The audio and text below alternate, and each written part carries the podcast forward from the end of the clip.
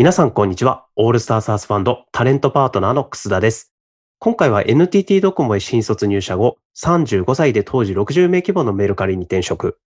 5年で1800人規模まで組織拡大を牽引され、現在はレイヤー X で活躍する石黒さんとのディスカッションです。石黒さんがスタートアップ転職で感じた大手とのギャップ、そしてこれまでのキャリアで学んだ組織の成長が加速する重要なスタンスやマインドについて伺いました。ぜひ聞いてみてください。石黒さん、本日はよろしくお願いします。はい。改めてよろしくお願いします。本日はですね、大手企業からスタートアップを2社ですね、渡り歩かれた石黒さんの HR としてのご経験はもちろんなんですけども、やっぱキャリア的にご興味ある方も多いかなと思いまして、ちょっとこういったポッドキャストの機会いただきました。どうぞよろしくお願いいたします。お願いします。ありがとうございます。あのはいめちゃくちゃ嬉しいです。ありがとうございます。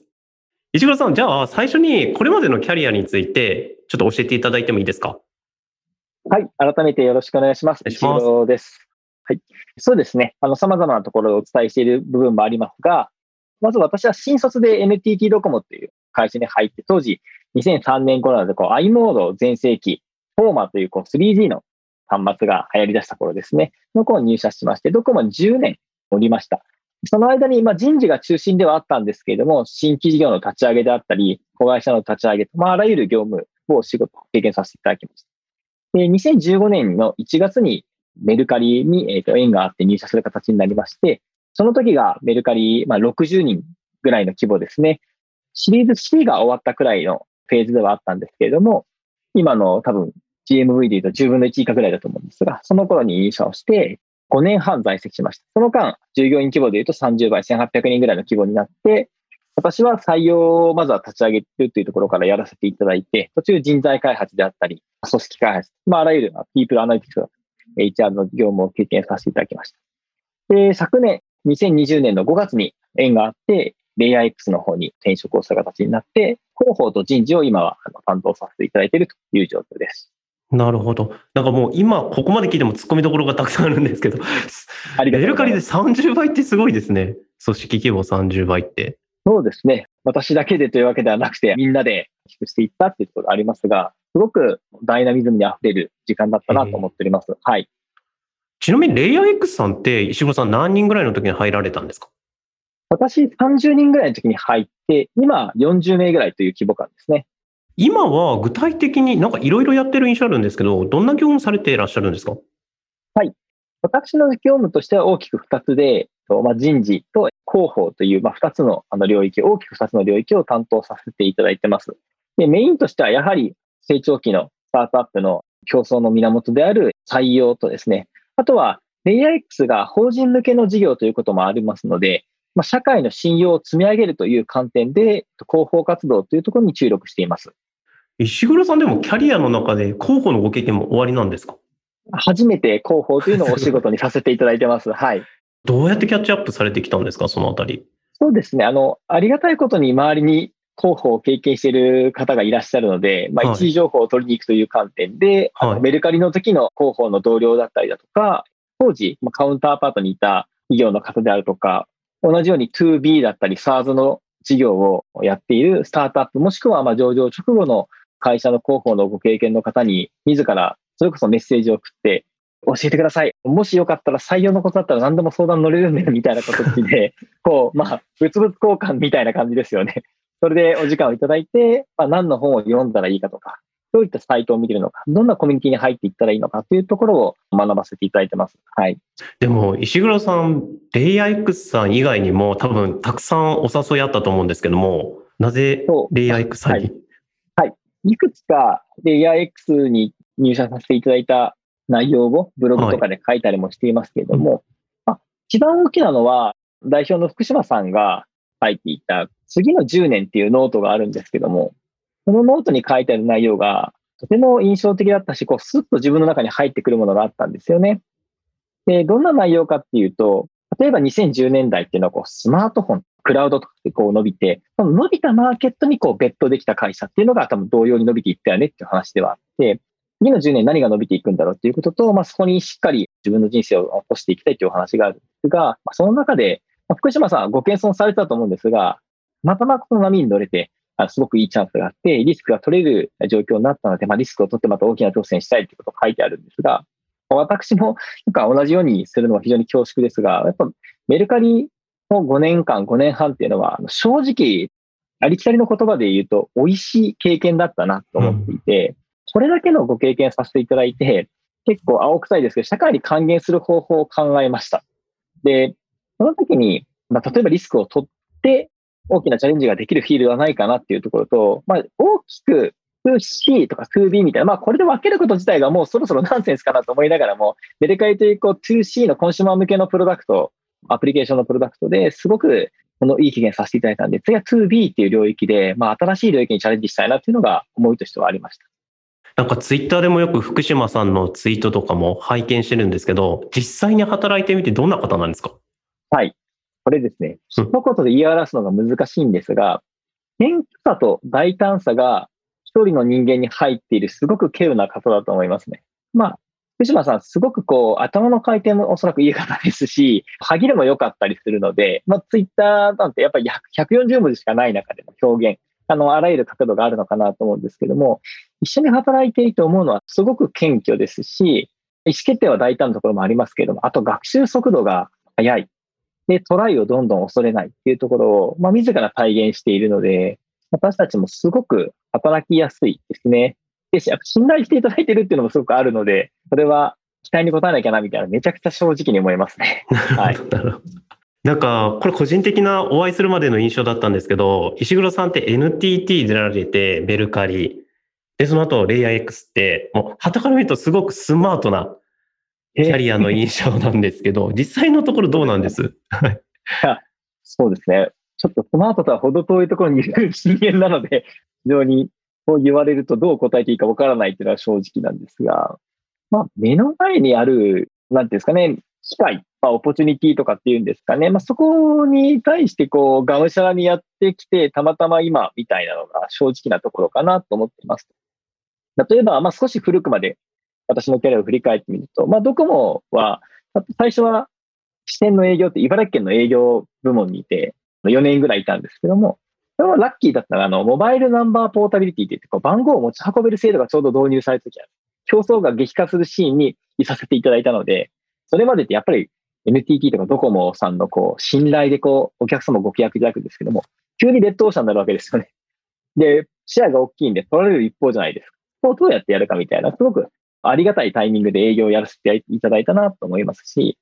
その後も大企業の人事部門に行くと、若手は大体こう新卒採用をやることが多いんですが、私は新卒採用はたった数ヶ月しかアサインがなくてですね、その後に、例えば管理職の人事評価制度だったりとか、例えば障害者雇用とかですね、国策社員とか、人事の中でも少し幅を広げる必要があるような業務が多かったんですよね。で、これは振り返ってみるとすごくラッキーで、あれだけ大きな会社の多様な人事の経験を積めたっていうのは、すごくラッキーだったなと。で、ラッキーなんですけど、はい、ドコモの新入社員が、いきなり、食卓社員とかって言われて、食卓ってなんだっけみたいなさ、管理職の評価のパーセンテージ出してって言われて、今はその意味がわかりますが、これ楽しいのかなみたいな。例えばね、例えば隣の同僚は大学に行って、会社のプレゼンテーションして、魅力を伝えてってやってる中で、これ楽しいのかなと思いながら一つ一つやっていくと、でも会社が立体的に見えるんですよね。これはすごいラッキーだったなと思って。まあ、目の前の仕事をまあどう楽しむかっていうのがキャリアでしかないので、そういう意味では、ちょっと古い話をあの申し上げましたが、目の前にある仕事を楽しむっていうのは、そういう特技はあるかもしれないですね。結果、NTT さん、ちょっと繰り返しになりますけど、何年いらっしゃったんでしたっけ、はい、11年いました。ああ、でも結構長いですよね。そうですね。ドコモに11年いて、ちょうど35歳で転職をしてるんですよ。今はもう誰も言わなくなりましたけど、35歳転職限界説って謎にあるあるじゃないですか。はいはい。でもそこからもういきなり振り切ってメルカリさんって、いわゆるまあベンチャー企業に入られた経緯ってどういう理由だったんですか、はい、はい。ある方の経営者の SNS を私がフォローしていたのがきっかけなんですが、それを見ていてご連絡をさせていただいたんですよね。急に私から連絡したんですが、まあ、それが縁で山田慎太郎さんとか小泉姫明さんにお会いさせていただくきっかけを得ることになります。正直申し上げて、あまり辞める気もなかったです。そもそもオファーが出るとも思っていなかったので、慎太郎さん、小泉さん、まあもしくは富島さんっていう当時の共同創業者にお会いさせていただいて、まあ内定が出ます。で、内定が出て、あ、あこれどうしようって、あの、すみません、こんな冗長な話になる。が、悩んだ時に何かリスクがあるかなと思ったんですよね。で、リスクないなって思ったんですよ。で、リスクがないっていうのは、ドコモさんに戻ろうと思えば戻れるぐらいのこう信頼を得ているんじゃないかなと勝手ながら思っていましたし、何がリスクだろうと思ったときに、もう本当にありふれてますが、挑戦しないことの方がリスクかもしれないなと思って、小泉さんも慎太郎さんもいい人そうだし、行こうかな。最初本当にそのぐらいでしたね。営業のスキルとか、例えば学生時代にやっていたカスタマーサクセスのアルバイトとか、そのあたりは何て言うんですか？コミュニケーションのスキルとしての自信はあったので、もし人事のお仕事がうまくいかなかったら、こういった仕事で食べていけるかなっていうのは思っておりました。どうですか？実際にメルカリ入ってみて、こう人間関係とか仕事で、なんか今だから言える失敗談とか、そのあたりって。たくさんありますね。えっと、例えば、はい。着る服がない。失敗談じゃないんですけど、はい、冗談みたいな話ですが、革靴にスーツに革のカバンで私はそれまで10年サラリーマンやってるので、着る服ないなって最初思ったんですよ。笑っちゃいけないですけど、結構、これを聞いている大企業の方とかは 服を考えて、転職するときに考えてもいいかもしれない。着る服ないなと思って、本当にデニム買いに行ったの覚えてますね。冗談じゃなくて。面白い。濃紺のデニムを買いに行って、これが広落ちるぐらいまでメルカリ頑張ろうって思ったのが、またすごい思い出ですね。素敵です、ね。1月、いや、1月か2月ぐらいに会いに行ったのと。まあ、これはなんか美しい話ですが、正直全く言葉がわかりませんでした。勉強不足だったんだろうなと思いますし、ただ、ポータブルスキルと、いわゆる持ち運べるスキルは、やっぱり営業よりは HR のが、私はあるんだろうなと思ったんで、HR で行ったんですけれども、例えば、 Wantedly さんっていうサービス名も知らなかったですし、プログラミング言語の違いもあまりよく分かっていなかったですし、そもそもソフトウェアエンジニアを直接雇用するという会社には私はいなかったので、そのことも初めてですし、何もかもが初めてっていうような状況ですね。なんか僕もキャリアコンサルタントなんで、そうですね。なんか本音っていうかぶっちゃけで言うと35で初めてスタートアップ転職って決して早くはない。そうですね。その中でなんか大切だなと思うスタンスとかマインドって何かあったりされます？まあ、目の前のお仕事をより好みしないっていう当たり前の話かもしれませんが、ある仕事を早くやるっていうことかもしれないですね。なんか具体的な例とかありますか？ある仕事を早くやるっていうのと、もう一つはあれですね。賛成しない状態で見せる癖をつける。これ二つなんですけども、工夫を凝らせて、上司が喜んでくれそうな提案をするっていうのをどうしてもそれまでってずっとやっていたわけですよね、10年間。これが悪いわけだけしてないと思いますし、説明資料の中に理解しやすいようなとか、これ石黒さん工夫いいねって言われるのが嬉しかったわけですが、私の工夫の前に大きなアウトラインをすり合わせないといかんですよ。今となってはいろんなところで語られてますが、当時は上司が小泉文明さんだったんですけども、アウトラインを大きく丁寧に持っていくよりも、こういう方向で行きますねって早く当てた方がいいんですよね。すごい考えてもあんまり意味がないなっていうのに気づきましたね。なんかこう具体的に言われたこととかエピソードがあったんですか、それは？まあ、いろいろあるんですけども、はい、例えば、ミートアップイベント一つとってもそうですよね。うんうん、ミートアップって、今でこそいろんな会社があらゆる数やっていますけども、メルカリさんは今となってはもう100回、200回、300回ぐらいイベントやってますが、その第1回が2014年の4月に行われてるんですよ。で、私、正直1月か2月のもうミーティングで小泉さんからそういうのをやったらいいよねって言われたんですが、ミートアップイベントの企画を練り続けてるわけです。私2ヶ月ぐらい。練りに練ってるわけですよね。早くやろうよって言われて。で、どうやったら、どのページ、今はコンパスってみんな使ってますけど、どのページやったらいいんだろうとか、OGP の画像はどう作ったらいいんだろうこう悩むわけですよね。で、小泉さんがミートアップやろうってデザイナーが OGP 作ろうわ。石黒なんか欲しい、面白い画像送ってって言われて、それで3日とか2時間とかで決まってページできちゃうわけなんですけども、それまで1ヶ月半ぐらい粘土をこねてるんですよ、私。粘土をこねるって比喩表現ですけども、はいはい、その時とかは何やってたんだろうと思いますし、また、ミートアップの企画とかも、とにかく楽しくとか会社のことを知ってもらうっていうのが目的にはなるんですけれども、はい、なんかこう途中で、楽天とかアマゾンからメルカリに来たみたいなキャリアとかの方が面白いんじゃないですかとかって提案持ってたら、うーん、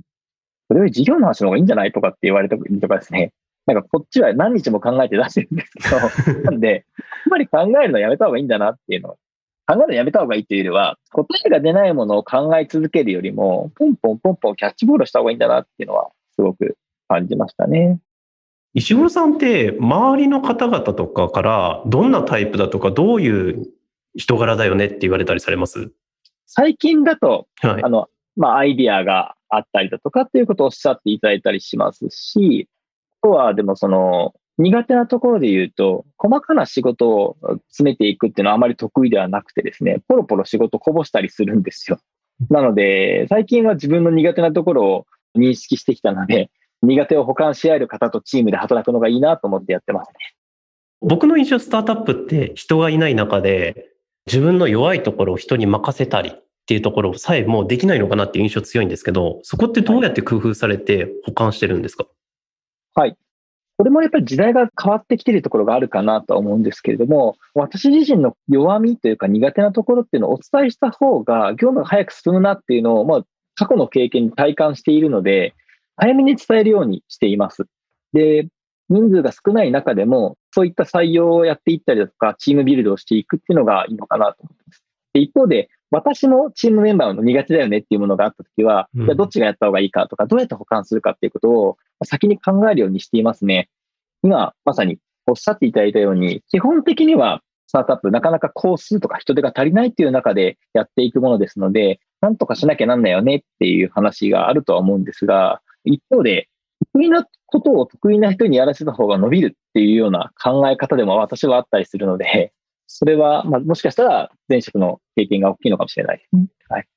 前職とか現職でも構わないんですけど、石黒さんがこう自分の弱みっていうところを開示するために工夫してることとか、なんかまとめてるものとかあったりされるんですか？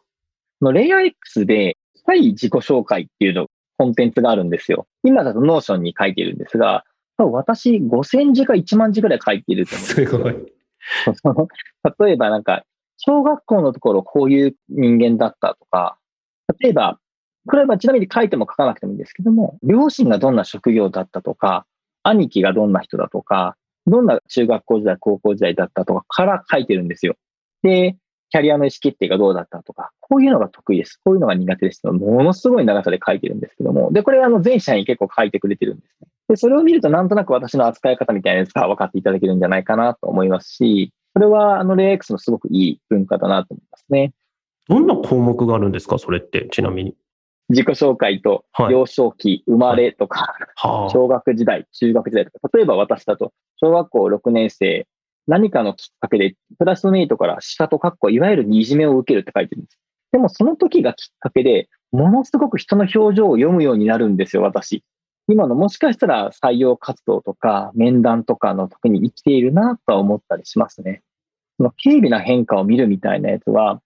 すごく自分としては辛く悲しい過去の経験ではあったりしますけれども、ま、そういうもので使われているところも一定あったりするのかなとは振り返ってみると思ったりしますね。石黒さんみたいなご経験豊富な方がそういった弱みとか、これまでのどっちかというと見せたくない部分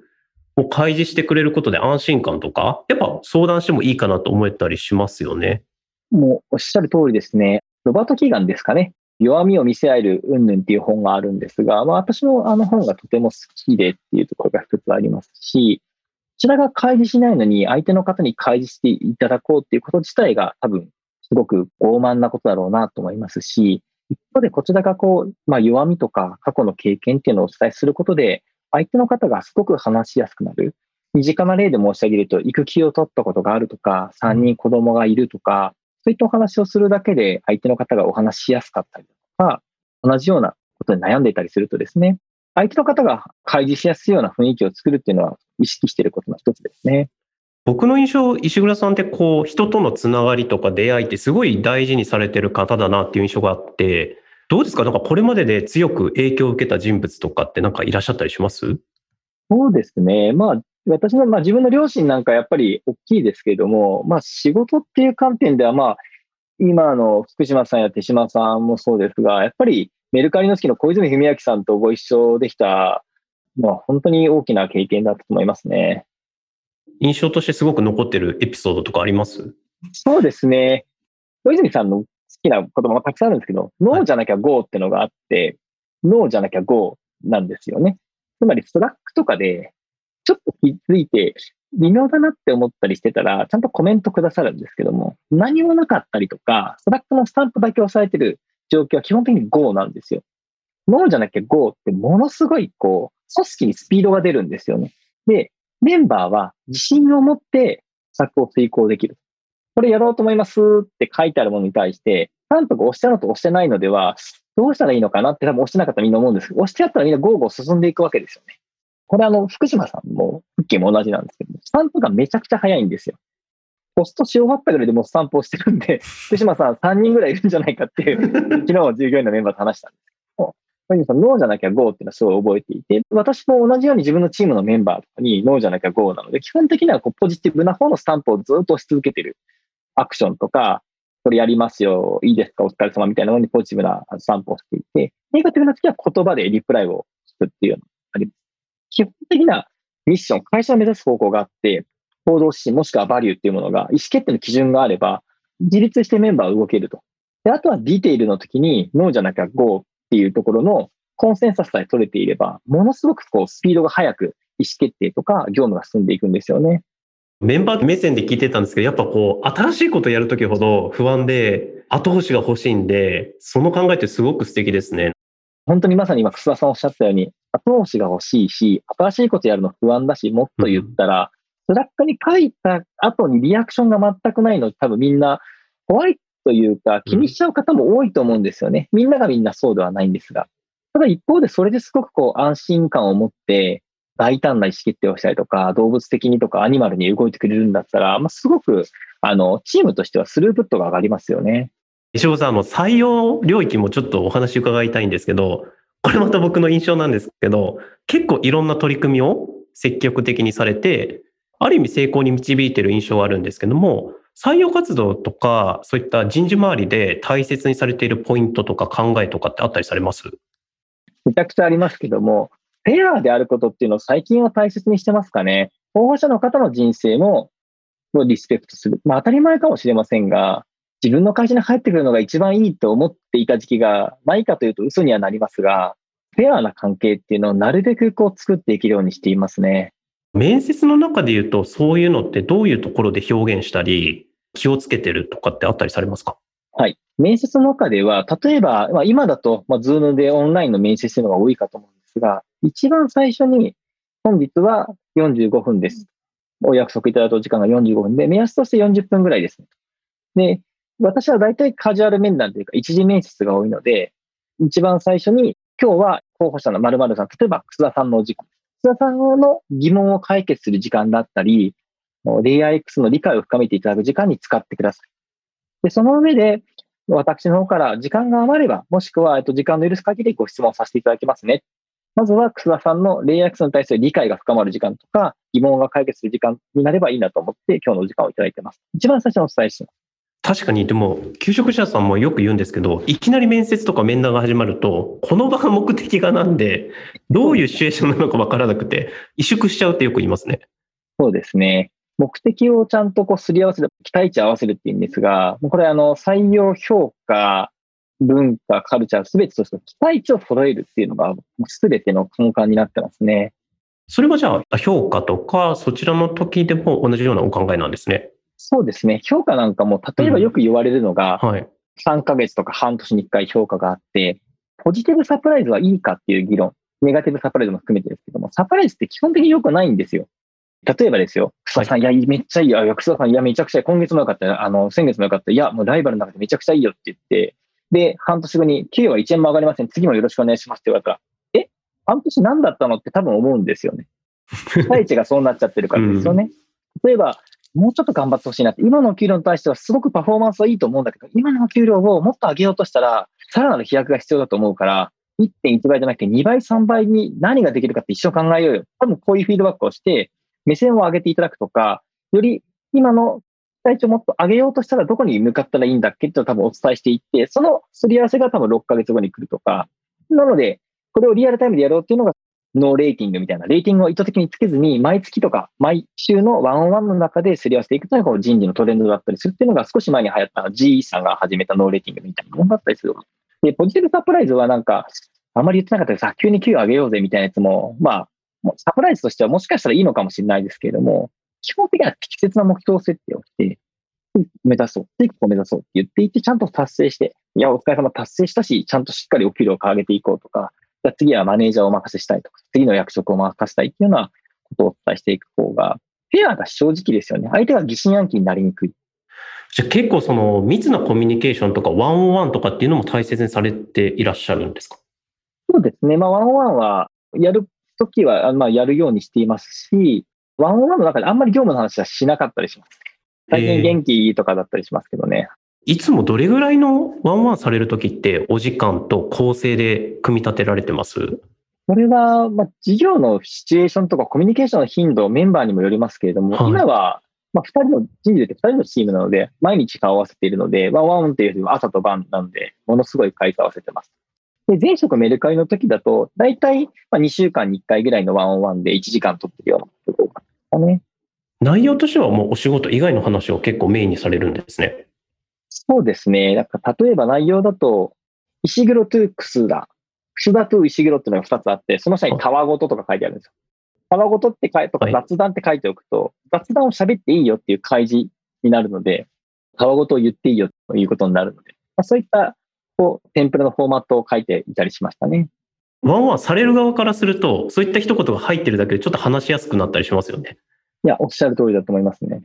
あとお伺いしたかったのが、結構過去のメディアとかのブログとかで、 LinkedIn をお使いになられていたり、僕の印象、こう、採用活動ハックされてきたなっていう印象があって、その中で、こう、大切にされてるポイントとか、こういうとこ意識してますよとかってあったりされますか？そうですね。っていう言葉が便利なので あの、そういう言葉を使ってしまうんですが、いやいやいや、あの、基本的には、まあ、買い込むと言ったら、もう本当にありきたりな言葉になるんですが、とにかくいろんな機能を使うとか、チャレンジしてみるとか、トライしてみるとか、まあ、運営主体の方が喜ぶぐらい使うっていう感じですよね。イメージとしては。ここにバグがありましたよとか、この機能めちゃくちゃいいですねとか、普段見つけられないようなところを見つけて、あの運営側にフィードバックをするっていうのはよく心がけてますね。第一のファンになるような感じですか、いや、もうおっしゃる通りですね。使っていってファンになって、で、例えば機能改善に協力していくとかっていうのはそうですけども、そのプラットフォームの中でいいポジションを取るっていうことに、まあ、他ならないと思うんですけれども、みんながみんな使ってるんで、自分だけ特別扱いしてほしいってわけではないんですが、その中でのポジショニングをちゃんと作っていくっていうことを意識していますね。最近、石黒さんが今後来そうなトレンドだなと思ってることとか、あったりされます、はい、採用周りで。そうですね。それが予想できたら 苦労しないんですが、採用のトレンド、まあ、一つはもう、この2年、3年すでに言われていますが、こう副業とまあ本業の境目がグラデーションになっているなっていうのを感じます。最近特徴的だなと思ったのが、オファーを当社からお出しした候補者の方から、最初1ヶ月業務委託でよろしいですかとか、やっぱり、こちらからのご提示ではなくて、候補者さんの方から業務委託でまずは温度感試したいとかですね、自分がマッチするかとか、自分がパフォーマンス出せるかっていうのを確認した上でサインをしたいというようなお話、ご提案をいただく機会が増えてきまして、要はこれって本当お互いがフェアで誠実であることなんだなと思うんですよね。まあ、業務委託ということが、形はまあ別としてですね、本当にこうマッチする場所と、本当に自分のパフォーマンスが出る場所っていうのをみんなが誠実に探し出しているなと思っていて、うまく入り込んでやろうとか、本当はこんなお給料もらえないのにうまく入っちゃおうとか、そういうことを思う方っていうのがどんどん減ってきていて、正しくパフォームしていくこととか、正しく成長していくこととか、会社の大きなミッションに心から貢献したいと思えるかとか、そういったお互い裏表のない関係っていうのが、結果的にこう長く働く。当社の CTO の松本祐樹がよく言ってるのが、長時間働くじゃなくて長期間働くっていうことを言っていてですね、まさに長期間働ける関係っていうのはトレンドにはなるだろうなと思いますね。我慢と言ったらまた別の話なんですが、はい、スマート HR さんの調達のお話もありましたけれども、長くやれるっていうのはすごい大事なことだなと思っていて、ベースの鶴岡さんもそうですし、ヘイの佐藤さんとかヘイシャさんもそうです。皆さん、8年、9年、10年、11年、まあ、ビズリスさんもそうですけども、長くしっかり続けられるっていうのは一つこれは素晴らしいことだなと思いますし、我々もやりたいことが全体からしたらすごく大きなことなので、長く長期間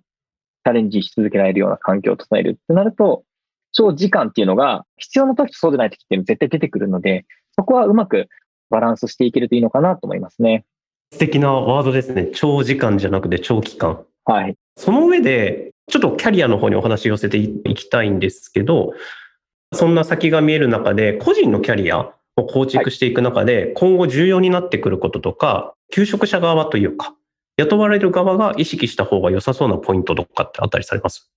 そうですね。自分のことをま知っていただく努力をちゃんとできるといいのかなと思いますね。それはなんか目立ちましょうとかインフルエンサーになりましょうっていう話とは別だと思うんですけれども、自分がやってきたことをちゃんと棚卸ししておくこととか、それを他者に説明できるようにしておくこととか、実はすごく当たり前のことかもしれませんけれども、それをちゃんとやっておくといいのかなと思います。で、というのは、転職の時に評価が上がる下がるとかっていう話とはちょっと別の話として、 opportunity 機会を広げるという観点ですよね。例えば、人事の方であればですよ、最近のサービス、例えば YOUTRUST を使いましたってブログを書けば、 YOUTRUST をこれから使いたい人はそのブログ読むわけですよね。で、 YOUTRUST の運営の方は多分それを多分読んでくれるし。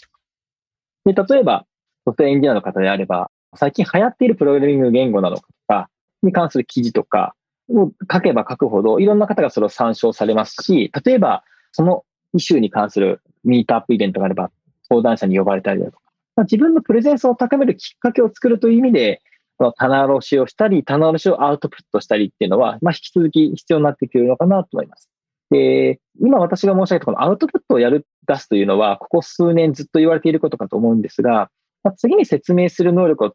高めたい、もう一段上げるんだとしたら、それをアウトカムにどうつなげたかっていうところまでいけると、すごくいいのかなと思っています。実際にじゃあ会社の収益にどのぐらい貢献したとか、事業の成長にどうすることになったのか、結局はアウトプットとか、まあ、日記を書く、ブログを書く、スライドを作る、登壇するっていうのは、まあ、すごく一般的になりつつある中で、いろんな方が YouTube とか SNS を活用してるんですが、じゃあそれを事業の成長に、まあ、特にスタートアップってやっぱりグロースして何本みたいな部分がありますので、そこのどの時期にどう貢献したかっていうのが説明できると、すごく説得力が増しますよね。すごく今のお言葉興味深くて、そういった着眼点とか視座を持って挑戦されている候補者さんとか、求職者さんに出会ったきっかけとかってございました？あります、あります。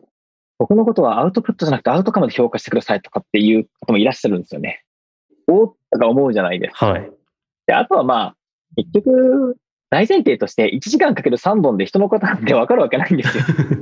そんなこと言っちゃいけないんですけど、分かるわけないんですけど、その中で会話のキャッチボールとかディスカッションしていく中で、どんな考えで今のご発言があったんですか？とか、ターニングポイント何でしたか？とか、ご自身から見て直近を振り返ってみていかがですか？とか、まあ、そういったいろんな会話をする中で、その方の解像度が上がっていくっていうのはあるのかなと思うし、こちらも会社の解像度を上げていただくために、こちらの説明をたくさんしていくわけですけれども。今ここまで聞いてすごく興味深かったのが、求職者さんのその意識もそうですし、面接する側の人事の方とか、私どもみたいなキャリアコンサルタントも、そういう視座とか視点持ってご質問をしたり、深掘る力っていうのも重要になりそうですね。そうですね。まさに今、楠田さんだと、キャリアコンサルタントっていうお立場でいらっしゃると思うんですけども、やっぱり我々もエージェント様とお話ししたりだとかするときね、候補者の方の説明の解像度とかが高い方だとすごく安心しますし、私が一次面接とかでのフィードバックをお伝え申し上げたときに、あ、そこってこういうことですよね、みたいなお話が近かったりすると、分かってるなというか、安心するなっていうのはありますよね。最後に、これからスタートアップで挑戦したい方とか、HR 領域に入っていきたい方に向けて、何かこう一言あれば、ぜひ。そうですね。挑戦っていうと、重い言葉かもしれませんけれども、新しい料理を一個作ってみるとか、もしかしたらカップラーメンの新しい味に挑戦するぐらいの感覚でもしかしたらいいと思っていて、というのは、新しいものに挑戦するときってドキドキするわけじゃないですか。でもドキドキって乗り越えたときめちゃくちゃ楽しいしワクワクするんですよね。カップラーメンの新しい味なんて言ったらあれかもしれないですけども、新しい味ちょっと買ってみようって言って食べて、もしかしたらちょっと違ったなってことかもしれないですけども、ちょっと違ったら次買わないじゃないですか。ちょっと違った経験を一回できるかできないかで、その後の人生の選択肢が変わる。選択肢って増やせばいいってもんじゃないんで、減らすっていうための意思決定もできてるわけです。なので、ちょっと小さなことでいいので、絶対挑戦されたら僕はいいかなと思うんですよね。で、挑戦することで、その選択肢は違ったんだなと。新しい選択肢、やっぱこっちの選択肢面白いんだなとかっていうことを知るんですけども、うん、まあ、いっかって思うと、カラーが一個減ってしまうので、まあ、彩りを増やすような人生にされたいなとか、もしかしたらワンチャンあるかなと思ったら、もう何歳でも、どんな性別でも、どんな家族構成でも、前職が何でも、僕で言うと、まあ、10回転職してても、ま、チャレンジするのは人の自由なんで、チャレンジを僕は絶対する方を応援したいですね。その時に、ニコニコワクワクしてチャレンジしてもらいたいなと思っていて、もちろん前職で辛いことがあったりしたら、僕はそれは聞かないですし、無理に聞こうとはしませんけれども、本当にチャレンジってワクワクするし、敗したらそこから何か学べばいいしってめちゃくちゃ当たり前なんですけども、それを一人も多くの方が、まあ、そういったマインドを持ってチャレンジされたら、基本的にはもう応援しちゃいますね。挑戦がすごく身近になるような最後お言葉いただいて、本当ありがとうございます。本当です。はい。本日はレイヤー X の石黒さんをお招きいたしました。石黒さん、ありがとうございました。